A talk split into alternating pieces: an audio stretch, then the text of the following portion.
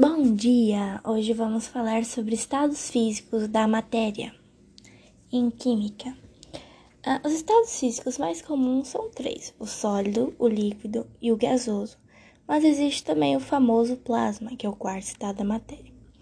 Os estados físicos, para que ocorram, eles vão depender da agregação molecular das substâncias, ou seja, agitação das moléculas, mas não vai ter que mudar os átomos dessa molécula em si, apenas o seu grau de agitação, ou seja, a agregação da molécula. No sólido, a gente tem baixa energia cinética, ou seja, baixa agitação, mas ainda assim ocorre vibração das moléculas. No gasoso, eu tenho alta energia cinética, é uma energia muito. É muito. O, o grau de agitação é muito maior que chega e escapa e o, o gás, né, para cima, daí onde ele estava. Como acontece no caso da ebulição lá, em que o grau de agitação da água, do café, por exemplo, que você está fazendo é muito alta, e aí começa a evaporar ali, né, a vaporização. O líquido é intermediário, nem muito agitada como o gasoso, mas também não é uma baixa energia cinética como do sólido. O sólido eles, eles possuem forma e, volume bem definido, ou seja, a agregação de moléculas eles são de baixa energia cinética e é muito organizado, sabe?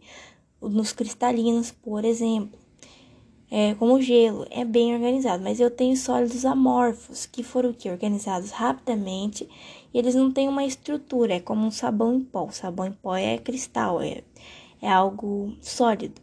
Mas como foi uma organização rápida, não bonitinha ali, estruturadinho, como a do gelo, ela ganha aquele aspecto lá que é o chamado sólido amorfo.